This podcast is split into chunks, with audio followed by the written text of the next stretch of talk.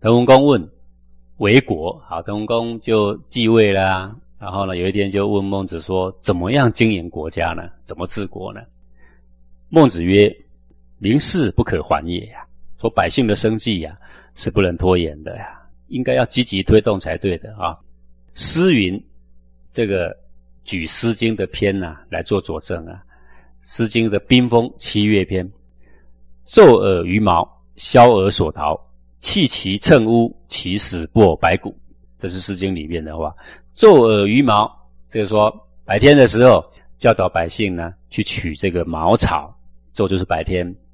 宵耳所逃，宵就是晚上，晚上的时候呢，把这个毛拿来的毛呢，慢慢的搓，慢慢的搓，把它搓成绳索，叫做所逃。好，弃其乘屋，弃就是这把握时间，快速的到这个屋顶上去，去干嘛？去修补屋顶啊，免得这个下雨呢，然后。家里面都滴滴答答啦，不得安宁啦，啊，就是弄一些该弄的这些呃防备的东西啦。其实播白谷，等到春天的时候呢，春耕我们就开始呢播种，白谷呢要种出去啊。这个意思就是说，家里很多事要做，第一级的药物要先做好，呃，能够吃的喝的啊住的先弄好，然后呢到春天的时候开始播谷。那这一段大概的意思是说，百姓啊。一整年都很忙了，实在是没什么可以休息的啦。意思是要滕文公体恤百姓的辛苦的意思啦。到了秋冬，收成完毕，你看都在做一些家里的那些琐事，做绳索啦，搓成麻绳啦，做麻衣啦等等很多啦。然后呢，修补房屋啦，因为春夏的时候忙着农事没时间，等到明年又春天了，又要播种了，一整年都没得休息的意思了啊。临之为道也，有恒产者有恒心。无恒产者无恒心。他说：“百姓的习性就是这样。如果他吃喝都丰足了，这个人就有恒心。所谓恒心，就是孝悌忠信的心呐。那么，如果这个人呢吃穿都不能够满足的话，你教什么孝悌忠信，他是不会理你的啦。所以他这段话的意思就是说，让百姓丰衣足食，这个事情是治国的第一要务。苟无恒心，放屁挟耻，无不为矣呀。”等到如果百姓没有恒心，没有恒心就是吃喝不能满足的时候，你教忠教孝都没有用了。那个时候放屁挟耻无所不为了，非常的放荡，非常邪僻啊，什么事都干得出来，无不为矣。即陷乎罪，然后从而行之。等到他必须要为恶多端才能够生活的时候，然后呢，我们等他为恶的时候把他抓起来，陷溺他于罪，然后把他给处罚，关起来。是网民也呀，这个等于是国君设了一个网来网罗百姓，不是一样吗？那这是什么意思啊？就是说，你本来可以让他丰衣足食，结果呢，你呢这边打仗那边打仗，你这边抽税那边抽税，抽了他们呢肚皮都饿得扁扁的，然后呢没有耐性呢，不听你礼义廉耻的，然后他就为盗为虐，然后你再把他抓起来，这始作俑者也是你，后来把他抓起来把他判刑都是你。那你不是当这个国君是当什么？你是当猎人是不是啊？啊，焉有人人在位，罔民而可为也呀？哪里有人人在位，在上位，然后呢设陷阱来罔民，好像当猎人一样，可以这样干吗？不能这样干的，那是暴君，那不是明君嘛。是故玄君必恭俭礼下，取于民有志。所以你既然问我怎么治国、经营国家，那我得告诉你，一个贤君要非常的恭敬节俭。不是百姓都要养你，所以你就非常奢侈；不是因为你在上，所以你就高高在上啊，颐指气使。不是的，你应该非常恭敬，因为你是被养的嘛，对不对？被百姓养的嘛，要非常节俭。礼下对大臣要非常有礼貌，取于民有制，抽税一定要要符合先王的制度。先王制度是什么呢？大概十分之一。好，古圣先王都是差不多十分之一。杨虎曰：“为父不仁矣，为人不父矣啊！”这杨虎是谁呢？一个奸臣，是季氏的家臣。一个奸臣呢，为什么要举他的话呢？奸臣虽然是奸诈啊，但是一便是竟然讲出一句还像样的话，这句话还不错。所以，这个我们古人说“不以人废言”嘛，对不对？不因为他不好，就把他一辈子说的好话都给废尽，不是的啊。杨虎曾经说过一句像样的话，说：“为富不仁矣啊！”说一个。积聚财富而富裕的人，他好于积聚，所以他不仁啊。为人不富裕，一个好人的人，他喜欢施舍，所以不可能富的啦，对吧？好，这两个是相反的啦。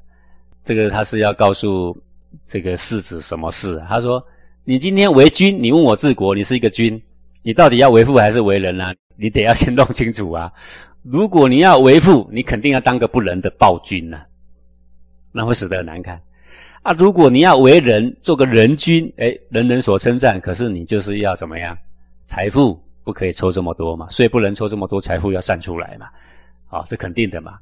夏后氏五十而贡，殷人七十而助，周人百亩而策，其实皆十一也。说我告诉你，夏商周三代他们的税赋是怎么样的？其实都是差不多十分之一。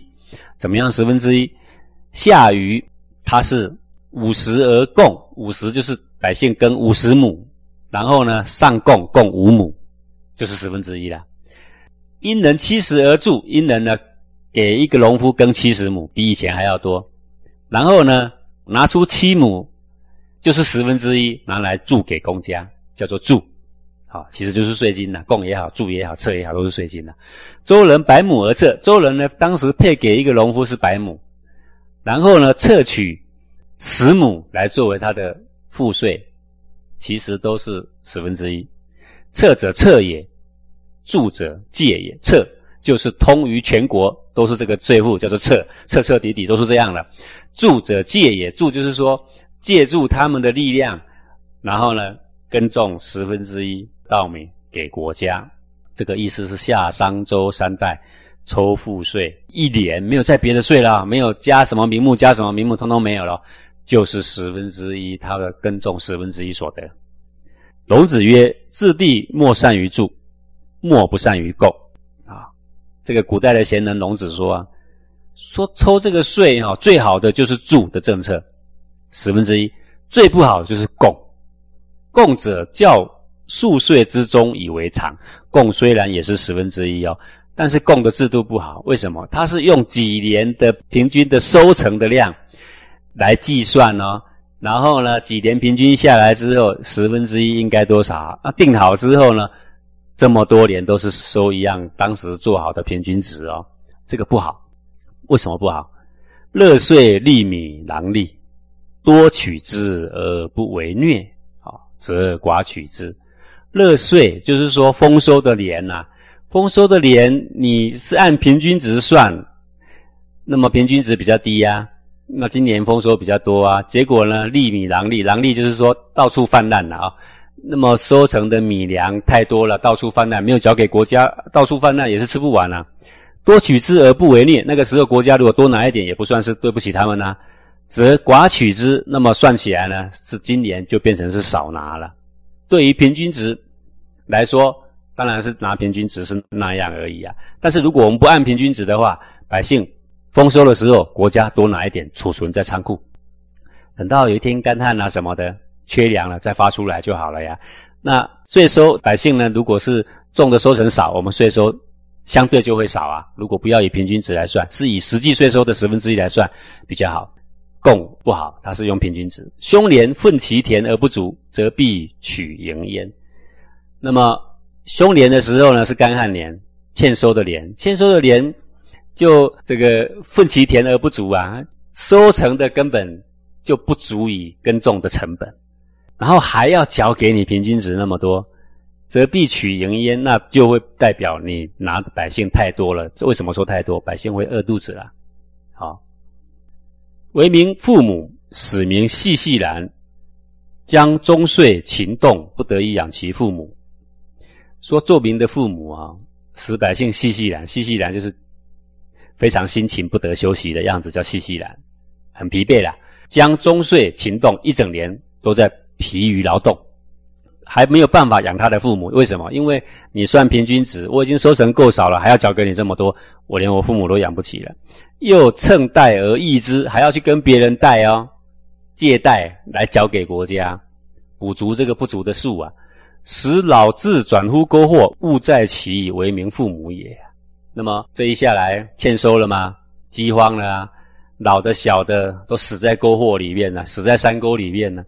那么，作为一个人民的父母，让子民死在沟壑、饿死在沟壑，你还是一样抽那么多的税，你高高在上，你高枕无忧，因为你每一年都有那么多的税。可是百姓呢，收成多的时候呢，掉的满地都是，吃也吃不完，你也不拿去仓库囤起来；少的时候呢，你还是要跟我要这么多。那个叫做贡，贡虽然也是十分之一，对国家看似有保障，可是对百姓来讲，非常非常。的暴虐的一个制度了啊，所以最不好就是供，最好就是助。助是依照实际的收成的十分之一。这个意思是在劝这个滕文公说：“你问我为国，我要告诉你，第一个要改正的是税制。为什么呢？因为当时在这个孟子的年代的战国，抽税已经抽到五分之一左右啦。好，五分之一是很可怕啦，就是百分之二十啊。”你赚一百块拿二十块出来交嘛？那么在古圣先贤的时候呢，是一百块呢拿出十块钱出来交嘛？啊，所以已经贵了一倍，甚至有到百分之二十、百分之三十的。夫士禄腾固行之矣啊！什么叫四禄呢？这个古时候呢，诸侯、卿大夫或者是士人，他们有对国家有功。那么国家呢，就把他的先人的俸禄赐给他的宗族子孙呐，叫做世禄啊。那做官有世功的，他的儿子虽然没有做官，可是他的父亲的实禄也会给这个贤者的子孙，必定会赐给他有土地的啊，叫做世禄。腾固行之矣，说滕国本来就是行这个道啊，啊是应当用这种体恤百姓的弟子的道啊。让每一个人对国家有贡献呢？诗云：“与我公田，遂及我师。”《诗经·小雅·大田篇》。那么里面有这一段话，说这个天公下雨哈，下下来，先下在公田上吧。公田呢，浇水浇完了呢，再浇我的私田没关系呀。这个是什么意思啊？这个想一想，古代的人的民心呢，真是令人感动啊！这个是古代的百姓非常拥护他的王啊，他的圣王有德嘛，所以这些井田制度领稻田的人，各位知道井田制度吗？井田制度一个井字旁边八块是八家的人耕种，中间有一块就是公田了，那块公田的收成就是要给公家的。那由于百姓非常爱戴他的君王啊。所以呢，一下雨的时候，那八家的人就是双手合十祈求上天哦，说：“哎，老天呐，先下在公田没关系啊，先把公田的谷子啊，先让它长肥了，我这边少一点没关系。等到有多的雨水再下在我的私田，这个是心意的。你会想说：哇，公田有这么大吗？但是下雨的话还分公田私田，下下来不是大家都有了吗？我们现在说的是百姓的心呐，就希望公家更好。”那个时候的井田制度，各位相不相信呢？他都会讲说，连雨都会希望下在公田。各位，他收成私田的时候，会不会拿一些再凑在公田里给国家？你想想会不会？那是会的啦。啊，不像现在我们呢，我们斤斤计较啊。如果现在国家给我们公田，各位你相不相信？我们从公田挪一点到私田来，你会不会相信呢？唯助唯有公田，有此观之，虽周亦助也。说从《诗经》的阶段看哦，它里面呢有谈到公田，只有助。就是井田制度这个助才有公田，所以从这个角度来看，我们就知道说，周朝周公以下一样在实行井田制度啦。这井田制度是一个非常完美的制度啊。不过现在因为不是以农立国了，就没办法。好，刚刚讲了这么多，通通都是在讲说，滕君呐，你应该减百姓的税啊，最多最多我们抽十分之一。我告诉你，这很重要很重要。为什么很重要？因为全天下的人都抽百分之二十、三十，甚至到五十。只有你抽百分之十，而且完全吻合先王之道。你想想看，天下想要实行王政的人会不会来到这里效法呢？你想想看会不会？是极其聪明的做法，而且你绝对不会饿死。但是为人不富，你知道你不应该积聚财富，肯不肯呢？他一定会很犹豫。孟子前面不是说了吗？说要不面眩，绝疾不抽啊，对不对？这一帖要给你，你吃下去肯定头晕脑胀啊。你的下面的群臣肯定大家要头晕脑胀了，你信不信？因为呢，他们也没得贪了啦，也没多少钱可以赚了啦，全部回到古圣先王淳朴的时代。你只是当官办事而已，没得贪污了，肯不肯呢？肯的话，你要跟群臣讲好啊。你虽然是滕国很小，不然你滕国是很难存在的啊。你可以行先王之道。设为详叙学校以教之啊，这个等百姓富足了，然后我们就开始要教化他啦。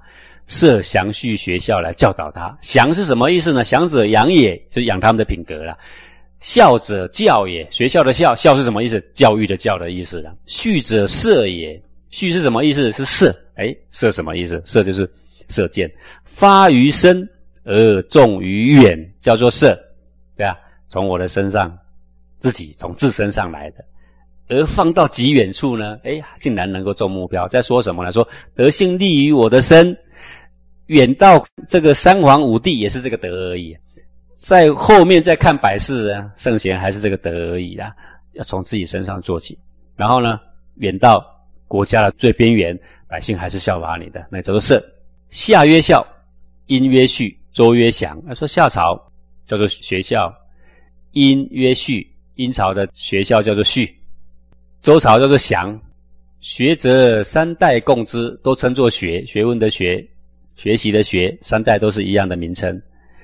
皆所以名人伦也呀，这都是名人伦啊。为什么？三代所设的学校，其最重要的宗旨就是教什么？人伦。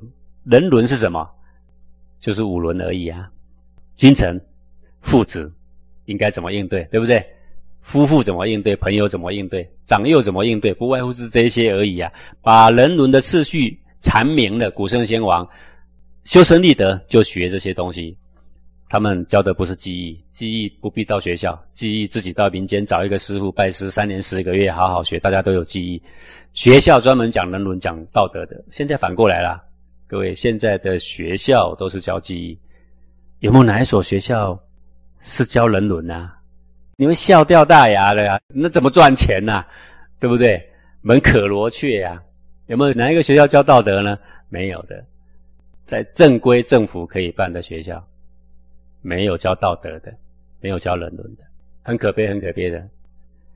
所以我们只好变成怎样？像这样的私塾，私塾也都盖不起。我们现在就用网络，有没有？慢慢的讲，古圣先贤他们教什么？就是这些东西，最根本的东西。人伦名于上，小民轻于下。有王者起，必来取法，是为王者师也呀。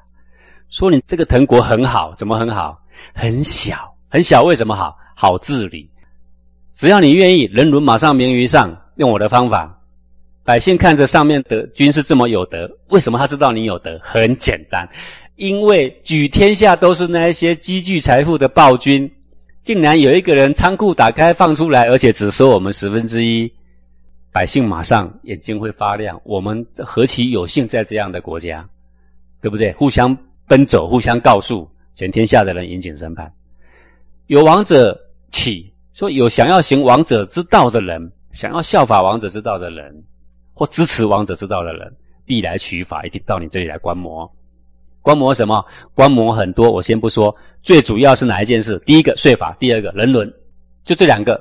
只要你税法减下来，百姓松一口气；人伦赶快实施，让我们的君臣有义，让我们的父子有亲，让夫妇有别，有没有？长幼有序，朋友有信，然后路不拾遗，夜不闭户，一定来取法。大家都来取法，请问你，藤国虽小，你是什么身份？你就是王者的师傅，对吧？所以各位，这很重要啊！成王的不必大，大了不好成王。为什么？因为大了很难管理，大了要教到能够明人伦，能够下心于上，很久了，那个时间比小国还久了。各位知道吗？所以小国特别适合成王啊，平天下不用武力的。诗云：“周虽旧邦，其命维新。文王之谓也呀。”《诗经·大雅·文王篇》里面有这么一段说：“周虽旧邦，其命维新。”说周朝周虽然从后继以来啊，他都是旧的诸侯，一直都是周嘛。但是到了武王的时候，受天命一统天下，却是天命维新哦，是新的。诶，那是怎么样为新法呢？靠的是谁呢？文王之位，也就是文王的德啊，能够修治他的礼义呀，能够行他的仁政啊，关心百姓的利益呀，百姓的肚皮呀。文王因为修这样的德，所以使得武王能够一统天下，其命为新啊。子立行之，亦以兴子之国。说你呀，人君，滕国虽然是一个很小的国，定公已经不在了，你现在呢？文公才刚上任，你有一个绝佳的机会，凡事可以重来。好，甚至于你可以平天下。你虽然你这么小，我要勉励你。古圣先王都是这样平天下，你不要怀疑。好，子立行之，亦行之矣。你好好的做，你真的有心，而且还叫人来效法简田制度，不是很有心的吗？一心子之国，你将让你的国家焕然一新，并且可以成为王者师。我们不要说成王，成功不必在我嘛，何必一定我成王？但是你可以示范出那样的行仪出来啊。前面呢这一段听起来，各位一定会觉得乏味、没兴趣，因为他在讲治国，治国关我什么事？我以前读这些书的时候，都会想这样：我又不治国，我又不是君，我学这些做什么？啊，他跟我们。其实上是息息相关呢，因为他讲的是一个根本的道理，根本的办法，大的做得来，按照这个根本办法都有办法可以做得来，把这个精神移到小的地方，那更是无往不利。重点是这个意思哦，凡事都有把它做好的一个根本办法存在。古圣先王所谓的道德，就是凡事都掌握那一个根本啊，这个枝叶呢，自然不会偏差多远。那如果你根本没有，做好的时候德性没有立好，那么枝叶呢没有办法求他的，他会偏差非常远的。好，今天呃我们就先讲到这。